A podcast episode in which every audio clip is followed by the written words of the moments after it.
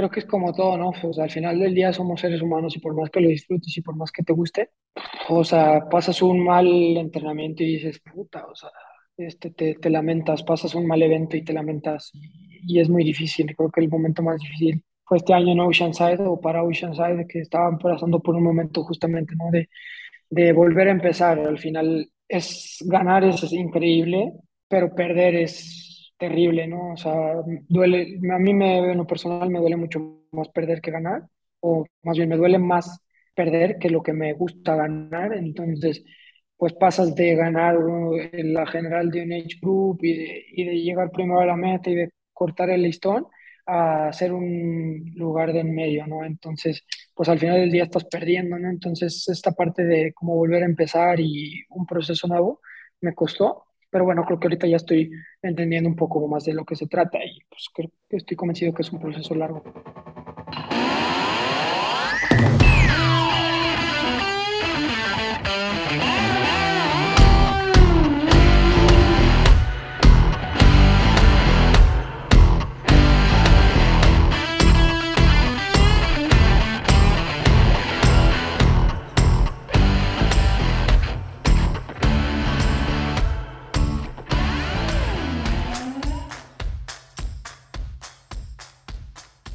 Gente, bienvenidos a un nuevo episodio del podcast Cómodo el Incómodo. El día de hoy tenemos a un gran invitado, a Eduardo, alias el Papu Pérez Sandy. ¿Cómo estás, hermano? Bien, bien, ¿y tú? Muy bien, gracias, bienvenido. Eh, gracias por darte el tiempo, güey. Por fin pudimos coordinar. Parece que te estuve persiguiendo por Alemania. Me sentí medio raro, güey, pero... Pues qué bueno que ya estamos en la grabación y bienvenido otra vez. Muchas gracias. Sí, la verdad que sí, traía ahí eh, el tiempo encima en, en, Alemania y todo, anduvimos corriendo, tratando de alcanzar a conocer lo más posible en un día todas las ciudades a las que tuvimos la fortuna de visitar. Entonces, literal, nos levantábamos a las 7 de la mañana para poder alcanzar a recorrerlas todas de 7 a 7 caminando como locos para para recorrerlas, entonces bueno, pues al final, este, pues eso, eso no, no nos benefició para poder coordinar esta, esta entrevista.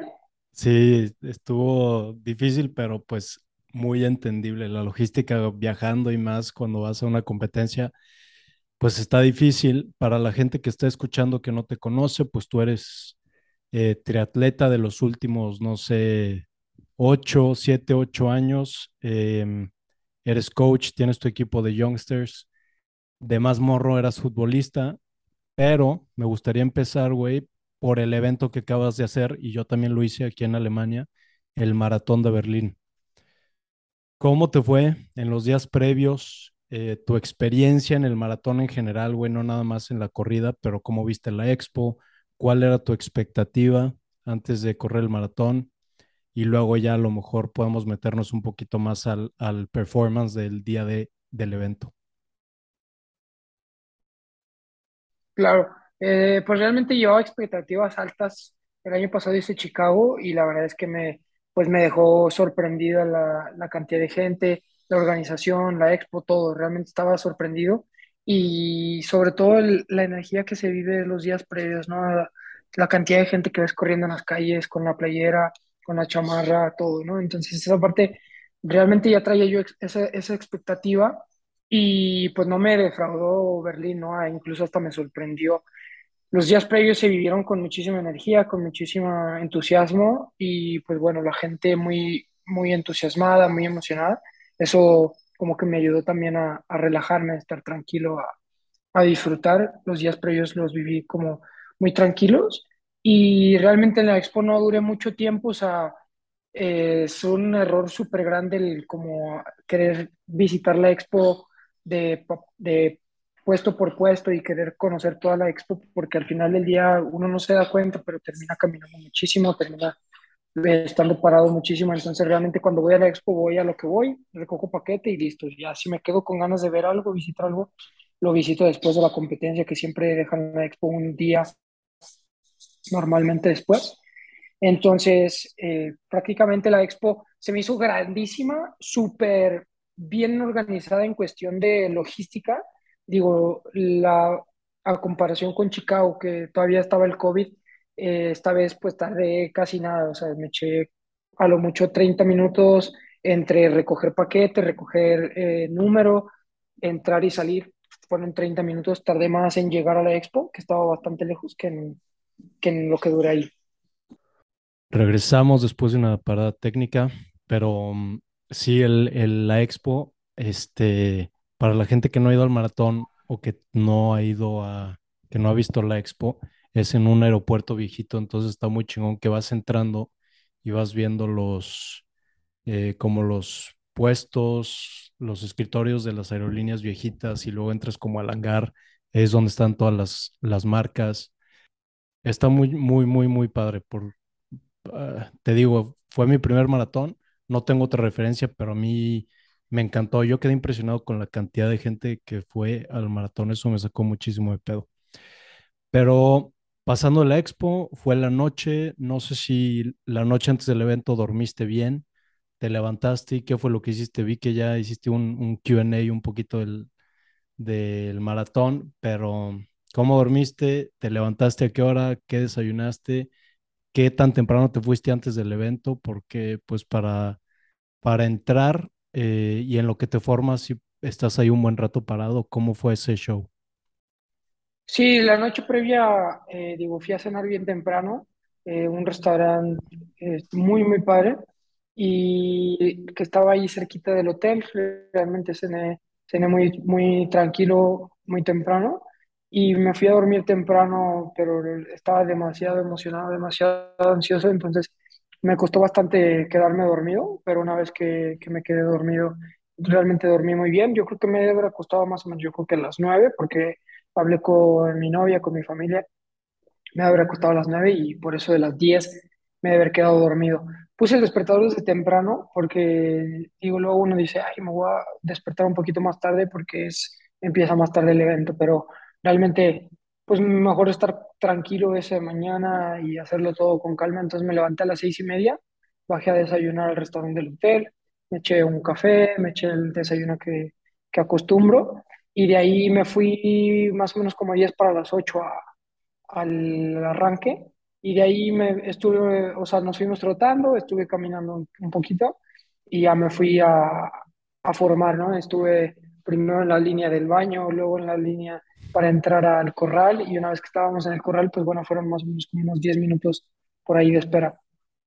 Ya. ¿Saliste? ¿Qué tan atrás saliste de los eh, punteros, Kipchoge y así? No, realmente no, mm, o sea, aquí no había separación entre nosotros y, y los elite, entonces realmente estábamos juntos. A ellos los pusieron a calentar en otro, o sea, adelante de la meta, y una vez que iba a arrancar, yo los pasaron para atrás de la, más bien de la línea de arranque, y ahí estuvimos juntos, o sea, realmente los, los veíamos aquí enfrente.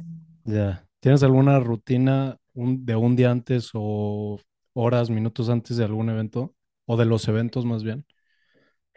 Pues para este probé algo muy, muy interesante y la verdad es que muy práctico, que es las 24 horas previas al evento, eh, hacerlas tal cual como lo vas a hacer. Entonces, por ejemplo, esta vez literal hice un calendario del día en el que puse a qué hora me iba a despertar, a qué hora iba a desayunar, a qué hora iba a hacer tal cosa, tal cosa, y hasta la hora que me fui a dormir, ¿no? Todo estaba calculado. Y esas 24 horas, pues lo que buscas es que generes el menos estrés posible y que todo esté bajo control para que el día de la carrera llegues con, pues, relajado y con el, con el- la emoción a tope. O sea, ¿estuviste repitiendo esta rutina en tu, durante los meses o semanas antes? ¿O No, más realmente nada más fue, sí, fue un día antes, eh, ese día nada más, pues como puse realmente como todas las cosas que tenía que hacer ese día, las puse en orden en, en un horario establecido. Ya. Sí, sí tiene mucho sentido porque estás Eh, he escuchado mucho esto en, atletas como, por ejemplo, Michael Phelps.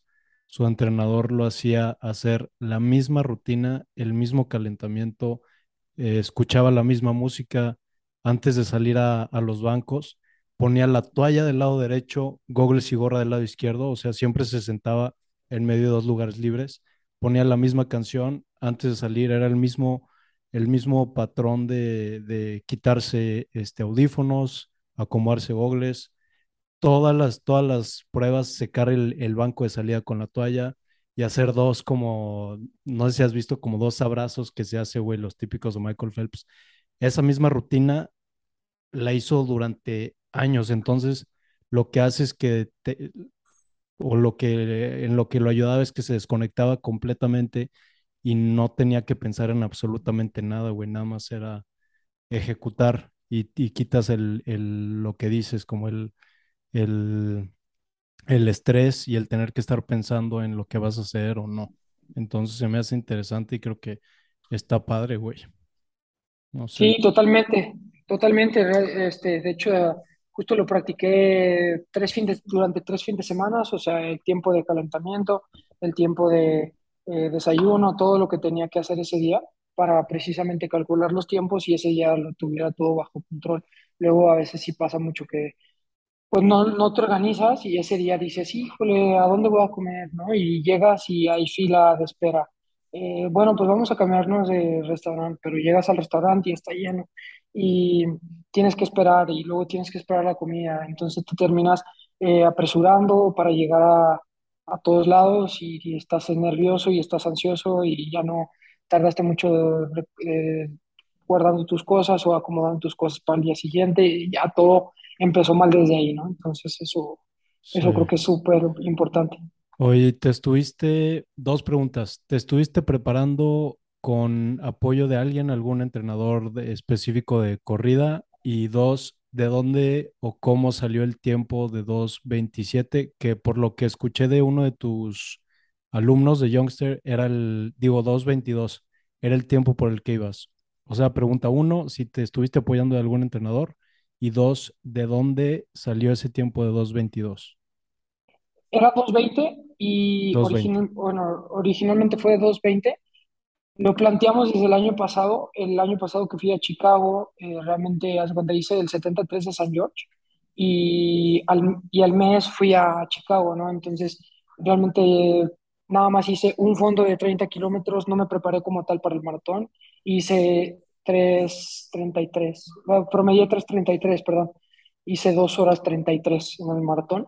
Entonces, pues bueno, empezamos a trabajar y con, lo- con los test que me estuve haciendo y demás, eh, determinamos que era muy posible el, el trescientos veinte Empezamos a practicar desde finales de año y a principios de año para correr el medio maratón de, del medio Ironman y el maratón en, a trescientos veinte el kilómetro. Entonces, todo el entrenamiento fue enfocado hacia eso y realmente pues sí lo estaba manejando. Luego llegó eh, la lesión y realmente pues era casi, o sea, em- se empezó a ver casi hasta imposible el, el correr el maratón. O sea, realmente era, pues estábamos evaluando si iba al maratón nada más como tal a, trotarlo, a, a vivirlo y no a competir pero la recuperación fue bastante rápida. Ahí tuve mucho apoyo de, del doctor Enrique, de Dani Cueva y de Eric. Y la parte del entrenamiento, que es súper importante, me la llevó José Ángel Martínez, que es este, mi entrenador. Lo estuvimos llevando al par con el entrenamiento de triatlón hasta tres semanas antes que bajamos el volumen de las otras dos disciplinas, pero realmente nunca abandoné la bici, nunca abandoné la carrera. Lógicamente no, no le estaba metiendo el énfasis que se necesitaba a estas dos, pero nunca las abandoné. Y, y pues bueno, estuvimos evaluando eh, con test de lactato, con consumo de oxígeno en el laboratorio con el, con el doctor Francisco. Entonces también eso nos ayudó mucho como a determinar a qué ritmo podía llegar a correr.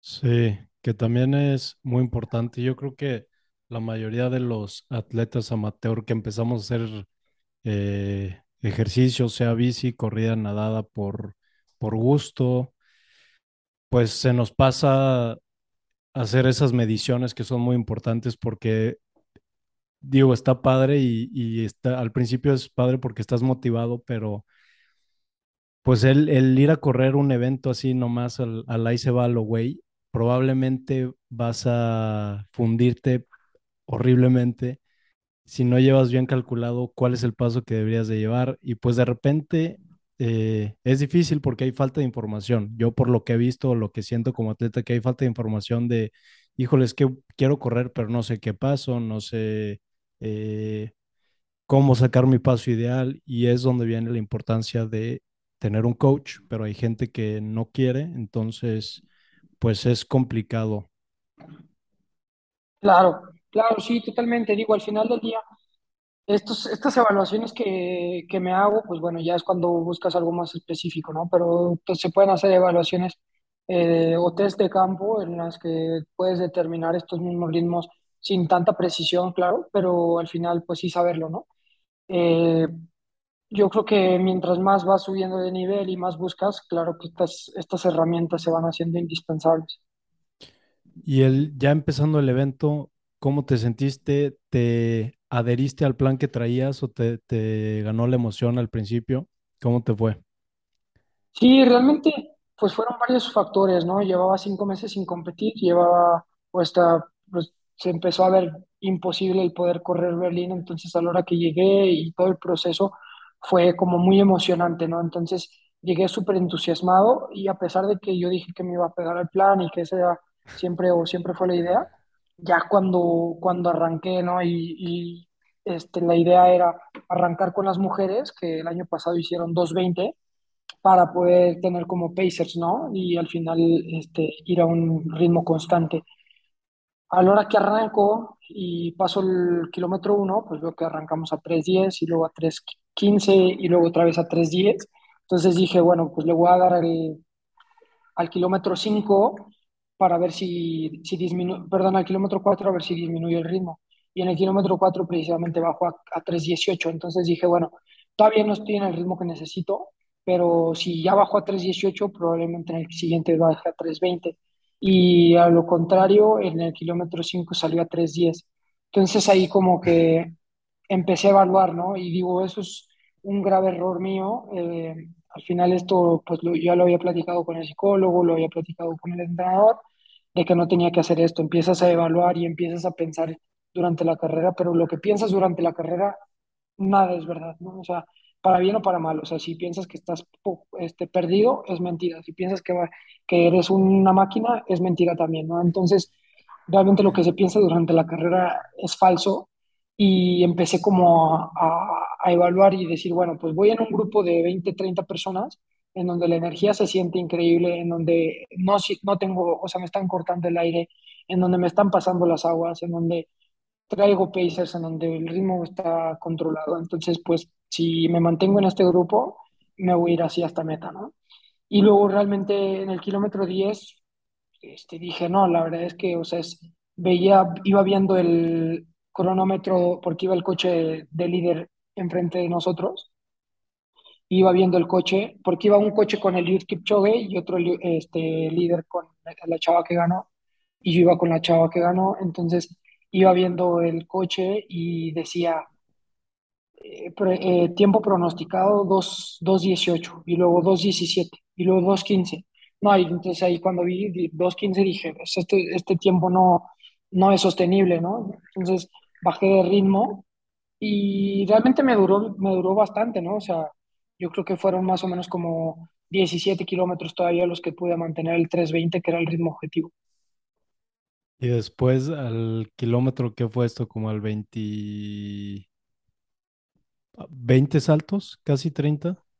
Sí, 20 saltos me, me pasó un grupo y ahí fue como ya el final, ¿no? O sea, me pasó un grupo de puros chavos, eh, todos, todos eh, profesionales o subprofesionales, ¿no? Eh, chavos que van en camino a pros porque terminando los conocí o los, los vi en Instagram y todos terminaron con 2 horas 20. Me pasó ese grupo, les pregunté a, a, cuánto, o sea, por cuánto van, y dijo un chavo 2.20, y entonces dije, bueno, pues aquí es el grupo, ¿no? Me puse hasta atrás y, y el ritmo no fue sostenible, ¿no? Ahí me empezó a costar tomarme los geles, me empezó a, a, a, caer mal, me empezó a sentir mal del estómago, con asco.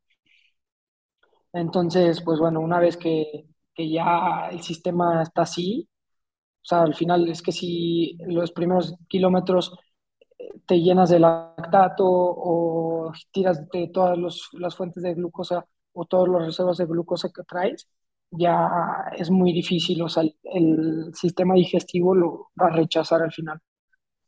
Y la cabeza, ¿qué, qué ibas pensando? ¿Cómo, no sé si te jugó chueco la cabeza o ibas, aunque tu cuerpo, tu sistema estaba pues ya medio madreado, tu cabeza, ibas bien de la cabeza y motivándote o No, iba realmente iba muy enfocado, muy concentrado hasta el kilómetro más o menos como 33. En el kilómetro 33 se empezó a volver un- una guerra y pues bueno, hablan mucho de la cuestión del muro, pero el, el muro es completamente mental. Entonces, o sea, yo te podría decir, no, no me ganó la mente porque al final el día terminé, ¿no? Mucha gente eh, y sobre todo los profesionales, pues bueno, prefieren eh, cuando no están en un tiempo objetivo o cuando no van ah, por el tiempo que prepararon, prefieren no terminar, porque al final del día pues es una presión alta y resultados que uno se tiene que eh, o tiene que entregar. Entonces, eh, te podría decir, no, pues no, no me ganó la mente, pero al final la, la- el muro o eso que empiezas a, a sentirte mal y así hasta cierto punto es algo mental, pero bueno, también físico, ¿no? Como te digo, ya si no le puedes meter nada al cuerpo, pues lógicamente la cabeza se va a empezar a, a fatigar y va a empezar a, a entrar en un modo de alerta y de decir, a ver, yo no puedo sobrevivir sin comida, yo no puedo sobrevivir a este ritmo sin, sin hidratación, entonces te empieza a mandar focos rojos para que, para que te detengas y para que le bajes de ritmo. Entonces, bueno, pues así pasó. ¿en qué momento te diste cuenta que ya no ibas a, a dar el, tu, tu tiempo el- por el que ibas? ¿En qué kilómetro? En, no, en el kilómetro 33 todavía iba, o sea, en el kilómetro 33 hice cuentas y dije, bueno, no voy por el 220, pero todavía alcanzo a llegar por ahí de 223, ¿no? Entonces ahí iba bien, pero ya en los kilómetros 30 altos, este, se fue por completo. Iba un kilómetro, lo, lo llegué casi hasta cuatro, que realmente, pues bueno, ahí ya es una reventada total. Eh, siempre vimos que mi ritmo como cruise es tres cuarenta Yo puedo estar reventado y puedo seguir corriendo a tres cuarenta ¿no? Entonces, el que se me haya subido hasta cuatro bueno, pues ahí son 20 segundos eh, perdidos, mm, más otros 3 4 kilómetros que, que, se me subieron de tres cuarenta pues bueno, son, son muchos segundos los que, los que van sumando y al final, pues sí, ya en el kilómetro 40 sí mi intención era terminar, ¿no?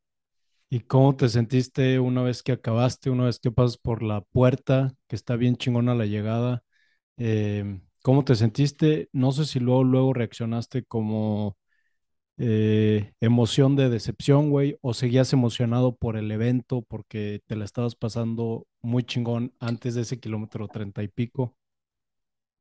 No, realmente, o sea, me entró, me entró un down, lógicamente, cuando vi que, este, pues, lo, o sea, lo mal que me sentía, ¿no? Lo mal que, que la estaba pasando y al final como que sí, hasta cierto punto me empecé a sabotear mentalmente.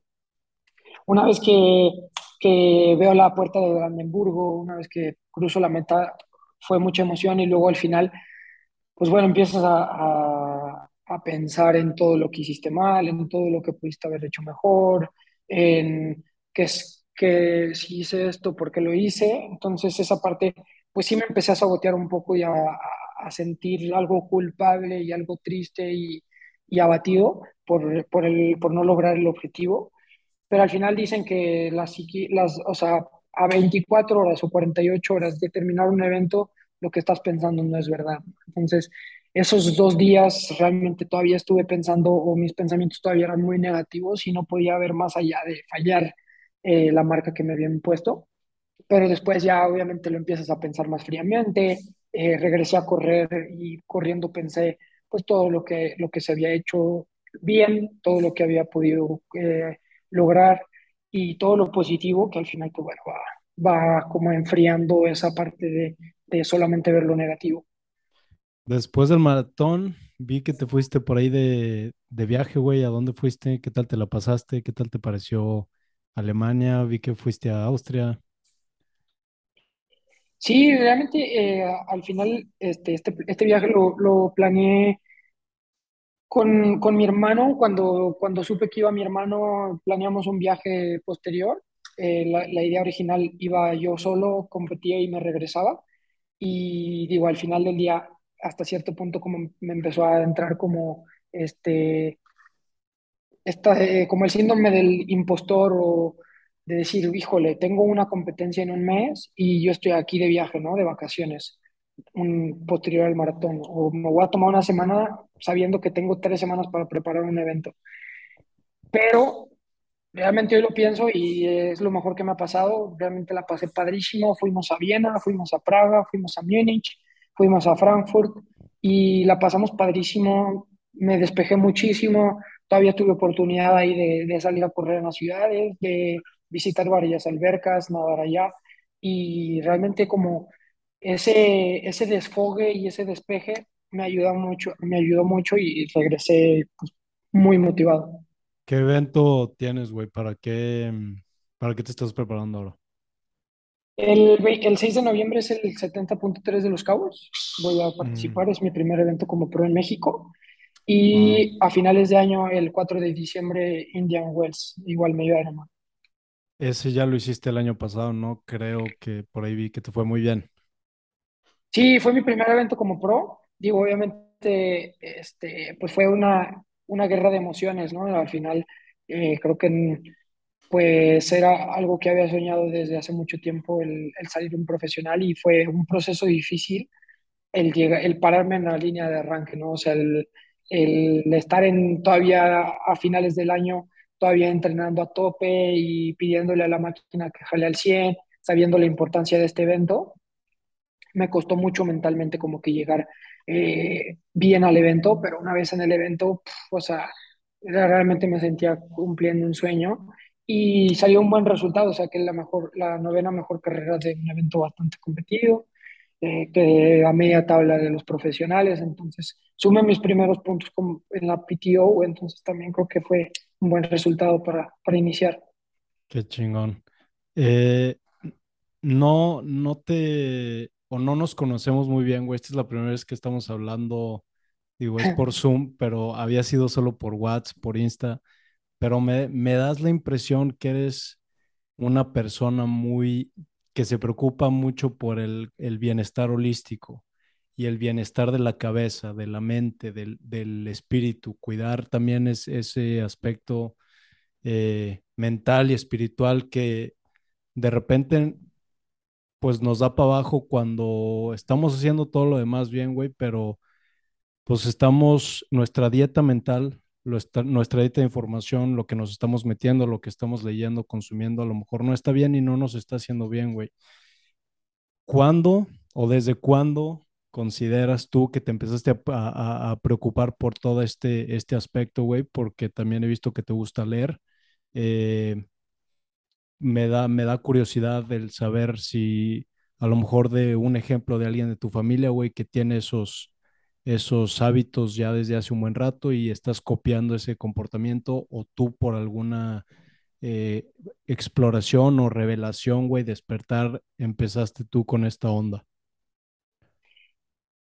Yo realmente no sé de, no sé de, cuándo empieza, cuándo nace. Eh, digo, al final del día en mi casa siempre se ha promovido el bienestar en todos los sentidos, o sea, cabeza, cuerpo, espíritu, y la lectura, el ejercicio, el comer bien, el estar saludable siempre ha sido pues un, un hábito, ¿no? Más que un, más que una opción. Entonces realmente siempre crecí con eso. Eh, por otra parte, sí creo que no sé, hubo un punto en el que tal vez estuve como muy, muy bajo, muy confundido con quién quería ser o qué es lo que quería lograr. Y al final, pues bueno, dicen que siempre para eh, el tocar fondo te lleva a buscar nuevos, nuevos, nuevos horizontes y, creo que eso fue lo que pasó, ¿no? Estuve muy confundido y mentalmente como muy, muy distraído, disperso y creo que ahí fue donde empecé a, buscar opciones para, para mejorar esta parte la salud mental, no solo la física.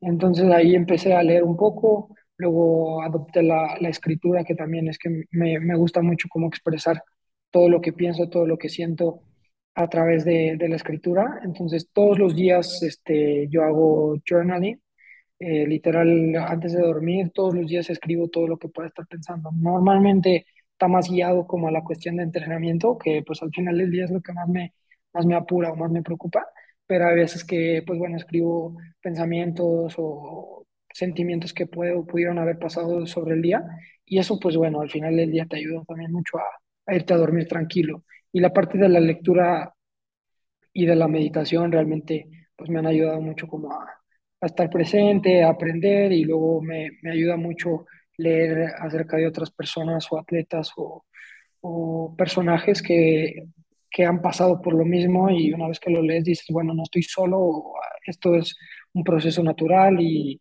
y al final pues vas creciendo y aprendiendo de los errores de los demás, no, no, no necesariamente de los tuyos. ¿Cuáles tienes, no sé si tengas algún libro o, o, serie de libros favoritos, güey, o que te guste a ti recomendar más? Pues tengo muchos, la verdad es que eh, tengo muchos libros que, que me han cambiado como la forma de ver las cosas, pero a mí lo que más me gusta son los, las autobiografías, sobre todo por, el, por lo que te cuento, ¿no? Que muchas veces pues cometemos los errores y nos sentimos ah, que somos los únicos y ahí es cuando empieza todo el problema, ¿no? Que te empiezas a, a, clavar en tu mundo y a creer que todo es un problema contigo y te empiezas a considerar un problema, un monstruo, ¿no? Y luego lees acerca de los problemas más grandes de los demás y te das cuenta que, a ver, que, que no, no está pasando nada. Realmente yo creo que el, mi favorito es el de, el de Open, de este Andrea Agassi, el tenista me gusta, me gustó mucho, eh, sobre todo como que me sentí muy, muy identificado, o sea, es, él habla de como su proceso de, de, de rebeldía y de cómo le afectó, le benefició este proceso y me sentí muy identificado y eran por, su, por un proceso que estaba justamente yo pasando, entonces esta parte me gustó bastante y la manera en la que expresa o platica los partidos, te envuelve, me gustó mucho, pero realmente tengo una lista ahí de, de libros que, que, podría recomendar. ¿Por qué proceso de rebeldía pasaste tú? No, pues realmente lo que te cuento, ¿no? Yo estaba, eh, salí de prepa, estaba como con esta intención de, o la inquietud de ver qué tan lejos podría llegar con el deporte, de saber si lo mejor que podría hacer era pues, mantenerme en el deporte, intentar ser profesional o de plano, pues bueno, ya hacer lo que, lo que debemos de hacer o que está estipulado, que es ir a la universidad, eh, tal vez hacer el deporte de manera un poco más, este, más recreativo o para mantenerse saludables. No que estén peleadas la universidad con, con, el deporte, pero bueno, en mi caso, pues como que estaba con esta, con este, con esta inquietud de, de ver qué estaba pasando y bueno, pues dije, no, pues bueno, vamos a a hacer lo que, lo que tengo que hacer y caí como en esta parte de voy a hacer uno más, ¿no? Y, y, y, si estudio, pues tengo que también ser borracho y si soy borracho, si me explico, entonces como que esta parte de, de malinterpretación o de, que, de creer que, que, tiene que ser, si haces esto, tiene que ser esto, si haces esto, tiene que ser de esta manera. Entonces, como que estaba en ese proceso yo. Ya, sí, que por ahí escuché que te llegó un, un sensei en un mundial de triatlón que fue quien al parecer te convenció de, de sí seguirle al triatlón, ¿no? Sí, claro. Sí, digo, al final del día, pues bueno, mis papás siempre me lo dijeron y siempre me han impulsado a, a perseguir mis sueños y a, a, buscar lo mejor, pero lógicamente, pues bueno, hay veces que, sobre todo a esa edad, ¿no? A los 17, 18 años que crees que tus papás lo único que buscan es como hacerte daño y, y dar lata, pues no les decía tanto caso, pero cuando este chavo me lo dijo, que al final es un, una persona que yo estimo mucho, que admiro mucho, me lo tomé muy, muy a pecho. Claro, buenísimo. Oye, ¿cuál es, cómo es un día en tu vida? O bueno, déjame, primero te, te pregunto de Youngsters, ¿cómo, cuándo y por qué empezó este proyecto de Youngsters? Que yo conozco muchísima gente en San Luis, güey, y neta, qué chido, felicidades. Eh, que está en Youngsters, güey. Se reproducen como conejos los Youngsters en San Luis, güey. No sé qué, no sé qué pedo. Sí, este, eh, empezó la pandemia, todo empezó en la pandemia, realmente eh, yo siempre tuve como la inquietud, al final siempre he tenido esa, pues se le podría llamar como intención de aprendizaje o me gusta mucho estar envuelto en lo que estoy haciendo, ¿no? Entonces, no, como que a veces hasta se confunde con desconfianza, pero todo lo que estoy haciendo yo quiero saber por qué se está haciendo, ¿no? Entonces me envuelvo mucho en a ver si tengo que comer esto, por qué es, y si cuánto puedo comer, por qué, si tengo que correr a esto, por qué, y al final eso me, me llevó pues a un proceso de aprendizaje. Y, y esta parte pues bueno, la, la- de alguna manera la, la transmitía, la, compartía. Y en pandemia pues ya ves que empezó toda la onda de coaching y mucha gente como que quería empezar a hacer ejercicio, entonces me, busqué, me, me empezaron a buscar y, y dije, bueno, pues si me están buscando, va, lo, lo voy a intentar, pero pues lo voy a hacer de manera correcta, ¿no? Entonces me metí a un certifica, una certificación, a un curso, este, primero a uno de, de entrenador de alto rendimiento y luego a uno de nutrición deportiva. Y dije, bueno, pues ya pasaron seis meses y ya estoy listo para, para, em- para empezar, ¿no? Porque al final del día este proceso es un, un proceso largo en el que no, de- no dejas de aprender y si te pierdes un año, vas a estar atrasado en, en todos los avances científicos, más co- cómo se está atacando ahorita todo el tema del deporte. Entonces, eh, pues empecé a trabajar con un atleta, luego con dos, y realmente al, al inicio empezó más como comunidad, ciertamente, o sea, no les daba entrenamiento, simplemente ponía los días de entrenamiento y se juntaba una banda como de 20 30 Y hasta que, pues bueno, pasaron meses, empecé a ver cómo evolucionaba y les dije, oye, pues bueno, ya voy a empezar a, a, a cobrar y me asocié con, con otro entrenador y él subía los entrenamientos y pues bueno, la intención era esa, ¿no? O sea, como al final buscar que él lo compartiera y pues yo ir aprendiendo y retransmitiéndoles un poco de qué es lo que se estaba haciendo.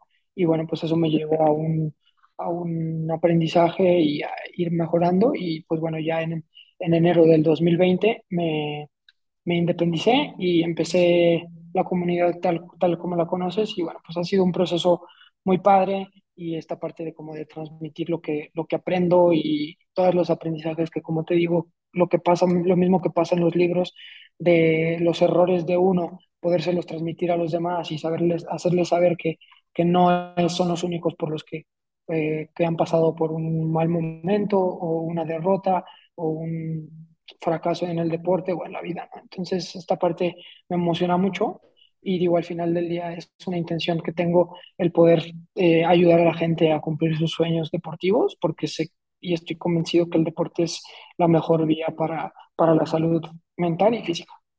Sí, qué chingón, güey. Fíjate que me gusta mucho que en redes sociales está muy activa la banda de Youngsters porque de Youngsters hacen publicaciones bien chingonas y también me están gustando mucho los videitos que estás subiendo tú o que estuviste subiendo tú como de la serie del maratón. Están bien perrones, güey. Reels cortitos que te llevaste un güey a que te grabara o una morra, no sé, que te grabara y pues sale como el entrenamiento súper chingón. Entonces, eh, bueno, en lo personal a mí me está gustando mucho el, el- el contenido. ¿A ti te programa alguien, güey, para triatlón o tú te programas solo? No, tengo alguien que me programa el mismo con el que trabajé para el maratón, José Ángel. Este, él, se encarga de mi programa. Ah, buenísimo. Ok. Sí. ¿En algún momento desde que iniciaste eh, triatlón y creo que más específico profesional, te ha pasado por la cabeza el echarte para atrás?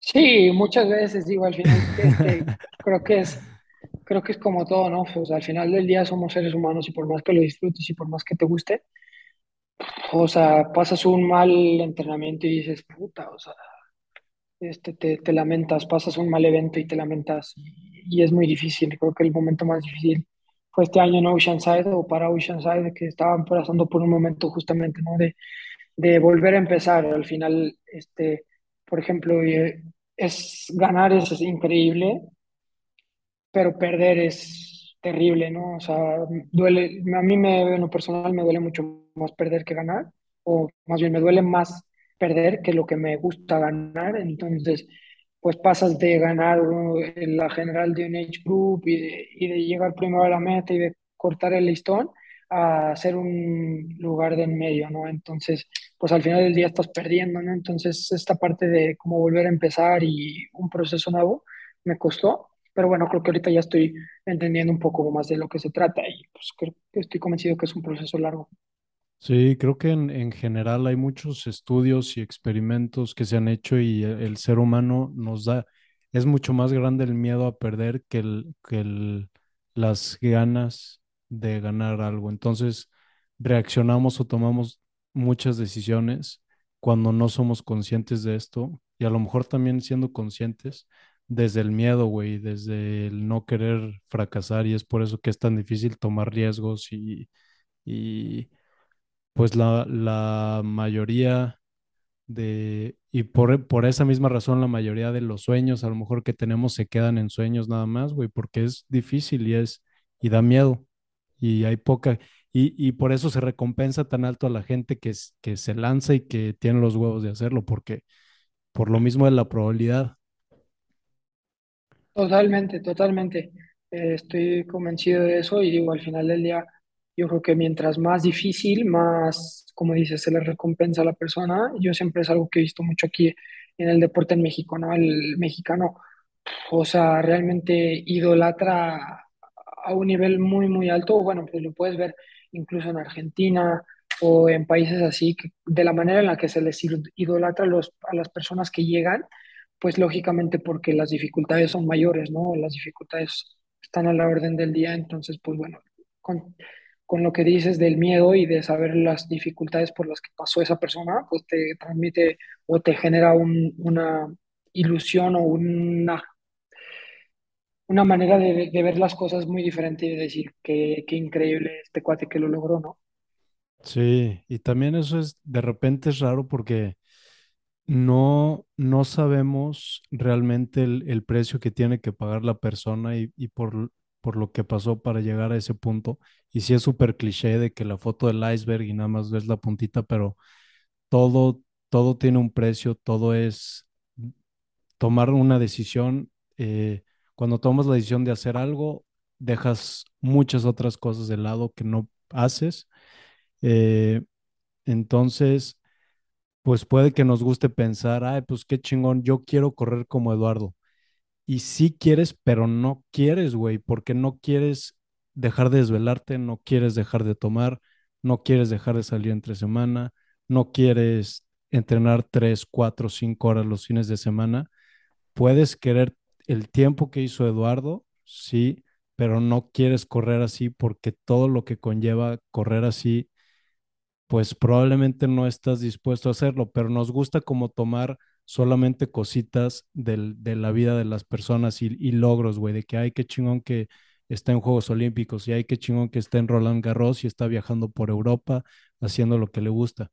Sí, pero la mayoría de la gente no está dispuesta a, a hacer eso y es lo mismo con, con empresarios grandes, güey, CEOs sí, ganan una la nota, güey, y, y está muy chingón, pero es muy poca la gente que está dispuesto a trabajar 12, 13, 14 horas al día, perderse eventos familiares, perderse eh, situaciones personales de amigos, gente cercanas, gente querida, por lo mismo, porque pues es muy complicado y es muy, em, pues consume mucho. Entonces creo que ahí es como que nos gusta nada más agarrar las cositas buenas que sí queremos, como correr como tú, güey, pero realmente no, no somos conscientes eh, de que probablemente no lo queremos. Claro, no, totalmente, ¿no? Y al final del día, nadie, o sea, es más, ni siquiera la persona que está al lado de ti y que vive contigo sabe realmente lo que te cuesta, ¿no? Entonces, o sea, hay muchas cosas que por más que las, las platiques, nunca te vas a imaginar lo que cuesta, ¿no? Entonces, pues sí, creo que esa parte es muy, muy importante. Ahora sí, platícame cómo es un día, tu di- un día a día, eh, a qué hora te levantas, güey, qué es lo que haces todos los días, más o menos. Pues mira, realmente antes tenía como mis horarios muy establecidos. De hecho, me iba a dormir muy temprano, me levantaba todos los días a las 5 de la mañana. Eso me duró un buen rato. Este, pero realmente, bueno, pues ahorita, eh, por ejemplo, pues al final volvemos a lo mismo, ¿no? Es algo que quiero hacer de por vida. Quiero durar por lo menos unos mínimo unos 20 años más eh, haciendo esto de manera profesional, lograr tantas cosas, entonces, pues lo tienes que hacer de lo más llevadero posible, ¿no? Entonces, por ejemplo, ahorita, eh, a veces voy y ceno a casa de mi novia y no terminamos, o sea, me acabo durmiendo un poquito más tarde. Sí, obviamente sigo cuidando mis horas de, de irme a dormir. Lo más tarde que me duermo es a las diez y media, o sea, a las 10 ya estoy leyendo, lo más tarde. Y hay veces que mucho más temprano, ¿no? Y cuando me tengo que levantar temprano a entrenar pero también pues procuro como darle mucha prioridad al descanso, mucha prioridad al sueño. Entonces, si me despierto y puse el despertador a las 8 para empezar a las, a las 9, porque le dedico mucho tiempo como a esta cuestión de, los estiramientos, el calentamiento y demás. Si veo que estoy cansado, pues bueno, me duermo media hora más o una hora más. Al final del día, pues tengo todo el día para hacer este, esto, ¿no? Eh, Que es mi trabajo. Entonces, si tengo cuatro cinco sesiones, tres, cuatro sesiones, las que sean neces- necesarias, pues bueno, sé que las puedo distribuir a lo largo del día y si tengo que dormir una hora más para rendir en todos los entrenamientos, pues lo, lo hago, ¿no? Entonces, no tengo como tal una rutina y todos, todos los días cambia mis entrenamientos. Entonces, por ejemplo, pues te podría decir un día normal es, me levanto, eh, hago mis estiramientos, luego hago el calentamiento, hago mi primer sesión, por ejemplo, este, ayer, ¿no? Y hago mi primera sesión, que fue la que hice natación, regreso, desayuno, este, vuelvo a calentar, hago la bici, eh, regreso, como y normalmente hago este, un, un, un rato de ya sea movilidad o fuerza. Ya. Y en el- a lo largo de la tarde y en la noche. Pues es que realmente, por ejemplo, ayer empecé a nadar muy tarde, eh, por lo mismo, ¿no? Todavía la verdad es que sí traía algo de merma de, del viaje, de, del maratón y todo, entonces me sentía bastante cansado todavía hasta, hasta ayer.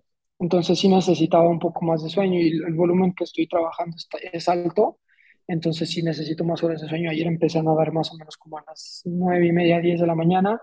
Me llevaba dos horas la sesión, entonces llegué aquí a, a desayunar a las 12, eh, en lo que calenté y me subí a la bici y hice la sesión de bici de, de una hora cuarenta. Me dieron las 4 de la tarde, entonces terminé de comer a las 5 de la tarde.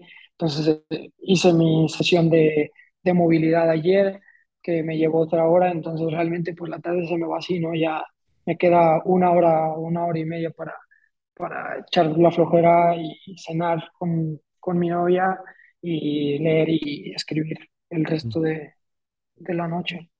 Para subir los entrenamientos de los youngsters, agarras un día y te pones a darle a todos.